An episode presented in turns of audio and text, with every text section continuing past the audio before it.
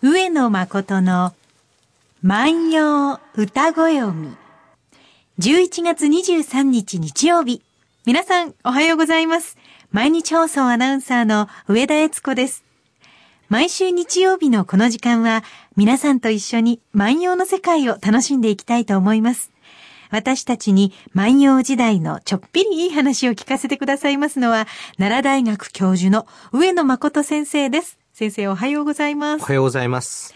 3連休の中日ですから、どうでしょうね、もみじ狩りなんかがちょうどいい季節ですもんね。そうですね。うんえーまあね、あの、温暖化の影響でね、ええーもみじの季節がだんだんだんだんと、こう、早まってはきていますが、はい。やはりこう、一番こう、色が濃いのはこの季節になりますようね。んこう、ちゃんと赤くなるまで葉っぱが持ってくれればいいんですけれども、最近はなんか茶色くなって落ちてしまうっていうことが多くて、すね。残念だなと思ったりするんですけどね。そのね、えっと、日本人は、ええ。えー春の花に対してはい。秋のもみじ、はい。で、様々なこう、もみじというものをこう描いているわけですが、ええ。うん、例えばね、あんまりね、えー今の人は、あこれももみじするのかと思っているのは、うん。萩の花の、はい。萩の葉っぱももみじ。紅葉するんですか？はいええ知りませんでした。あのね、黄色になります。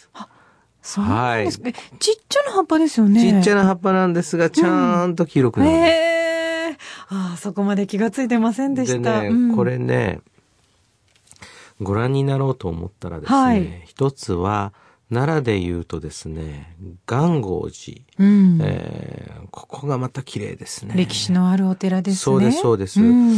でね、これ世界遺産に指定されている奈良町のお寺で、はい。そこが一つ良いですね。あと奈良でもう一つう挙げろと言われれば当然これは白豪寺。うん。うん、これもね、四季の巫女の邸宅と言われているところで、はい。このね、萩は、みんなね、その萩が咲いてる時はよく行かれるんですが、ええこの季節、そのね、その萩のもみじを見るというのもまた一ついいことですね。うんで、いろんなこう楽しみ方があるんですが、はい。もう一つですね、ええまあ、秋を楽しむということで言うと、まあ何かというとですね、えー、雄花、雄花。すすき。雄花というと、すすきのそうですね。同じ意味ですすか？すきの穂のところを雄花というふうにこう言うと考えればいいわけですはい、ね。はい、はうい。んでね、えー今日、私、ええ。淀川を渡ってですね、はいタクシーを飛ばして、えースタジオにやってきたんですが、はい。まあ、なんとですね、えー一面すすきの原。あの辺りは結構自然が残ってるんですよねうん。すごいすごい。梅田がすぐ近くと思えないような景色ですね。だからね、はい。そこのところだけを写真でパッと切り取ったらね、ええー国立公園なんとかってこういうふうにこうあの言われるような感じなんですよ。綺麗なんですえ。よ。うん。で、おーこんなに、で、これがね、こう見ているとですね、はい。こう、やはり風でなびく美しさですよえね。え一つの方向に。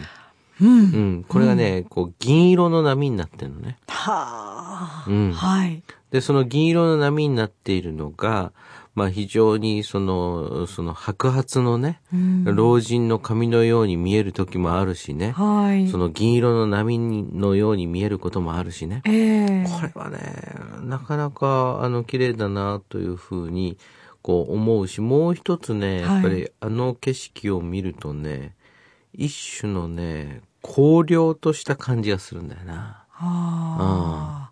で都会にこんなとこよく残ってるな、みたいな。うん。うん人の手で作れる景色ではないですもんね。そうですね。すねしの間人の手が入らなかったからこそ、こう出来上がった景色というような感じがしますね。これね、今までね、私ね、えー、奈良の曽爾村のですね、ええ綺麗ですね。えー綺麗ですよね。これがね、あの、銀色でしょ？はい。それにね、その夕日が当たってですね、またこういろんなその表情を見せるっていうところもなかなかいいんですが、はい。ですからね、うん、大体その秋を代表する花というと、うん一つは萩。はい。で、一つは、あこれは雄花。うん。これまあ、えー両方代表する花。はい。で、花えー秋の花なんですよ。はい。はい。、で、それに対して春はまあ花の季節。ええは春がもし花といえば秋はもみじ、うんこういうその対立関係ありますね。はい。で、それに対して、じゃあ秋にも花があるよって言った時には、それを代表するのは萩と雄花。と考えたらいいわけですが、はい。さあ、えー、長屋の大君、えええー、天平時代のお天下の最小であります。で、その邸宅に、なんと、お秋の一日ですね、はい聖武天皇と元正太上天皇がお出ましになる。うん。で、このお二人を何とかして、そのおもてなししなければいけない。はい。えー普通におもてなしするとなると、まあ、たくさんいいお酒を出せばよい。うん、手料理を作ったでり。作ったりとかね、ええまあ歌や踊り、んえーそして、えーまあお酒、料理、まあそんなことをすればいいんでしょうが、はい。まあ大体そういうものはですね、ええ偉い人はね、見慣れてます。うん。食べ慣れてます。そうでしょう。ねえ、偉い人の中でも天皇ですもんね。天皇ですからね。ねえで。そうするとね、やっぱりね、ええ長屋の君考えたんですよ。はい。これはね、尋常な方法では楽しんでいただけないなと。うん。で、そうするとですね、はい長屋の君はどういう風にしたかというと、こういう風にしました。読んでみようと思います。はい大きすめらみことの大見歌一首。肌すすき、おばな坂吹き、黒きもち、作れる室はよろずよまでに。肌すすき、おばな坂吹き、黒きもち、作れる室はよろずよまでに。えー、肌すすきはおばなにかかる枕言葉で、あへえ、すすきという言葉が枕言葉になんなってですね。るんですよ。へえ。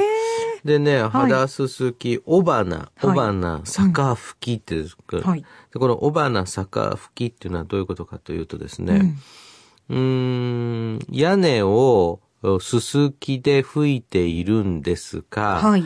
えー坂吹きというのは、ええ花の方、雄花の方が、んえーブランと軒先に垂れるように吹くわけです。普通はその茎だけを使って吹くのが、まあ、かやぶきと言われてるんだし、もう一つは、はいそれでも、その、穂の方を上にするんだけれども、この場合はだらんとこう垂れるようにする。そうするとですね、まあ、あの、軒先を通ってですね、はいその、お室に入っていくときにですね、うんお、垂れてるな、みたいな。素敵。なんか藤棚のような。そんな感じになるはず。冬だと松ららのような。そんな感じ。でね、しかもですね、うんうん。この時はですね、はい。黒木ですから、ええ。えー普通だとですね、これはもう綺麗に、えー木の皮を剥いて、ええ。削って、はい。えー建物を作るんですが、うんうん。皮を剥がずに、はい。そのまんまあ柱として使う。だから柱にですね、木の皮がついてるんですよ。へえ、あんまり見たことがないですね、そういう建物って。黒木餅、作れる室、それ作った室、建物のことですね。はい。えー小さな建物のことは、よろずよまでに。ということはですね、これ、大きすめらみことは、元正太上天皇なんですが、はい太上天皇はですね、まあまあいいわーと。うん。つまり、この雄花を逆さに吹いて、えーそして、えー黒い、その皮のついたまんまの柱。なんと野手あふれる秋の風情かしら。で、そういうその、まあ、大宴会もいいんだけれど、はい。こじんまりとした小屋を建てて、で、そこで主自らがもてなすと。うんここの日のために小屋を作ってしまったわけですね、作った。わけです。うん東屋を作ってですね。はい。うん、で、まあそこにまあ当然ですね、うんまあいろりのようなものを作ったんでしょうか。で、これは川魚ですって、で、主が焼きながらさあ、熱々でございます。さあどうぞ。みたいな感じで。今でもあの、大きな旅館も、ホテルもいいですけど、はい隠れ宿なんていうと人気ですよね。そうですね。そういうイメージですか？そういうイメージですね。あの、外国の要人がやってきた時に、はい日程に余裕がある場合は、え首相がね、自分の別荘に招いたりとか、そういうことがあるわけです。で、そういった時は割とこう、プライベートに、うんうんうん。えーその、もてなすということがあるんですが、やっぱりそういうふうにしたんでしょうね。えうん。で、この時の、にはですね、はい。聖武天皇も一緒にいらっしゃってますから、ええ。聖武天皇はどういうふうに歌っているかというと、うん。青によし奈良の山なる黒き餅作れる室はませど赤ぬかも。えー青によし奈良の山なる。青によしは奈良にかかる枕言葉で奈良の山にある黒木で、この時もやっぱ柱がですね、はいえー木の皮を剥いていないということが意味があるようですが、作れる室は、作った室は、えーいてもいても嫌きないことだ。まあ楽しかったなぁと。だからこれね、えっ、と、太上天皇、はい。天皇、うん二人ともね、えー満足したんですよ。おの、この子いいぞ、こういうところでっていうね。そうでしょうね。こう、どうしても、あの、立派で華麗な宴会をしておもてなしするとイメージしてしまいがちですし、男同士だけじゃなくて、こう、女性も呼んで、みたいな宴会が多いわけでしょ、うんでも、ものすごく親密になった感じうん、がしますね。そうですね。。まあ当然隕石関係もありますし、うんあの、親密なんですよね。はい。で、これね、こういう発想って何かというとね、え後の時代になるとね、はいお茶室。つまり茶室を作って、はい。まあそこで、えー狭い空間ですよ。しかもあの、にじり口っつって、そのなんか わざ頭わざ下げてね、狭いところをう頭打つようなね、ね。とこから入ってね、ええ。もう息が詰まるようなところで、ところがね、やっぱあの空間だとねえ、はい。うーん、大きな空間でたくさんの人がいればね、うん。その話す内容だってね、はい。こう考えながら話しますよ。うんもう、その誰が聞いてるかわからないんだから。そうですね。ところが一方で、その、こういうような場合はですね、えー本当そのプライベートなね、はい。えー最近食べたお団子が美味しくってね、で、ついつい食べ過ぎたら喉に詰まってね、なんていう話をするかもしれないですよ。はい。天皇でも。ね、天皇でも。で、そういうその、ことがまあ一つわかるのと、はいもう一つはですね、まあ人をもてなすときうに、んその季節のなんかこう、ならではのものでもてなす。うんうんうんこれはね、まあ、う古今東西を問わずですね、はい。うん、人をもてなす時の、まあ、一つの、うん、奥義と言いますかね。うん。で、それはなぜかというと、ええやっぱり一期一会だからでしょうね。つまりもうこの時、この季節に、あなた、この季節に来なかったら、この鮎は食べられません。とかね。って言われるとそうそう。この風呂吹き大根の大根は昨日取ってきたやつで今一番甘い時でね とかね。こういうふうにこう言われるとね、はい。はあ、今日来てよかっよかったたとといううん感じですよね。自分のために、この方は、うんこのひ一品を用意してくださったというのが嬉しいんですね。そうですね、そうですね。うんあの、う私、まあ、これだけね、はい。うん、まあ、様々な音響機器が発達して、はい。えーコンサートなんかこう行かなくったって、ええまあ、いつでもどこでも手軽に音楽が聴けるし、はいもう昔から比べるとですね、びっくりするようなですね、うんその素晴らしい音なんですよ。はい。ところがね、その、なぜみんなやっぱりライブに行くかというとですね、うんやっぱその、その場限りのライブ感というんうんですかね。うん。ああ、あの時ね、バイオリンのね、糸が切れたけどね、一生懸命弾き続けてたわね、とかね、それでもいいわけですよ。それと、そうですね。歌詞を間違えてくれたら間違えてくれるだけ嬉しいんですよ。面白いですね。はい。あの、それで、あ、間違えましたとかね。えーで、えーちょっと間違ったのでね、えー今日はね、その、あアンコールを3曲やりますとかね。うんそうこうそういうところがね、うん。あの、いいですしね、あの、前で見てたらね、はい。うわーこの人こんなに汗かきながらやってんのかとかうね。ん。やっぱそういうところがこういいのであって、うんで、これもね、えーその、やっぱり一期一会の演出なわけです。うんということは、これはね、一回使ったらね、はい。この小屋はね、取り壊しちゃうわけです。そうなんですか？取り壊しちゃあもったいない。う。だから、はいだから、ええうん、よろずよまでにっては技というわけです。わざわざ作ってくれて、はい。もうこれで取り壊しちゃうんだけれども、こんな楽しかったよっていうふうに、こう、よろずよまでにっていうと、最高の褒め言葉にななる。るほど。もう記憶の中には永遠のものとして残ってるわけですもんね。でも、今これを我々は見ることができないし、仮に作られたもので撤去されていますから、これはい考古学的に検証することも不可能。どんなものだったか確かめた人はいないわけですね。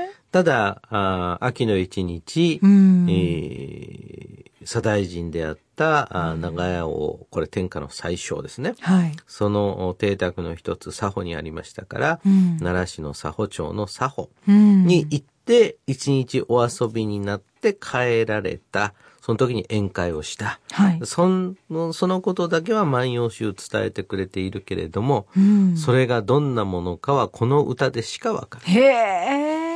うん。あの、より想像が膨らみますね。比べますね。ねえ。この黒気持ちっていう言葉もお二人ともそのまま使われてるじゃないですそうです、か。そうです。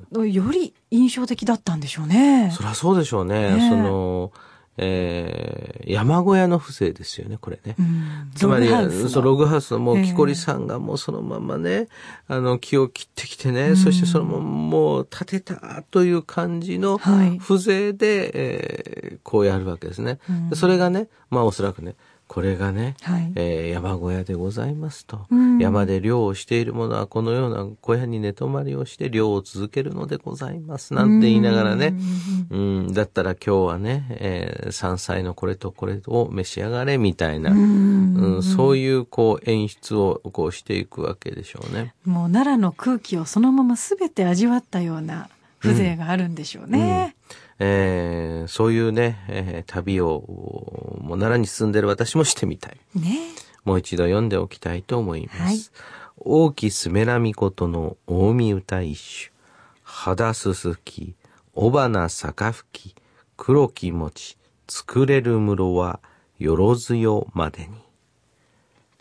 雄花を逆吹きして黒木で作った家は永遠であれ。今日は牧野八1637番の歌をご紹介いたしました。えー皆さんはどんなお部屋、どんな室を想像なさいますか？え皆さんから上野先生に聞いてみたいことや番組の感想など何でもお寄せいただきたいと思います。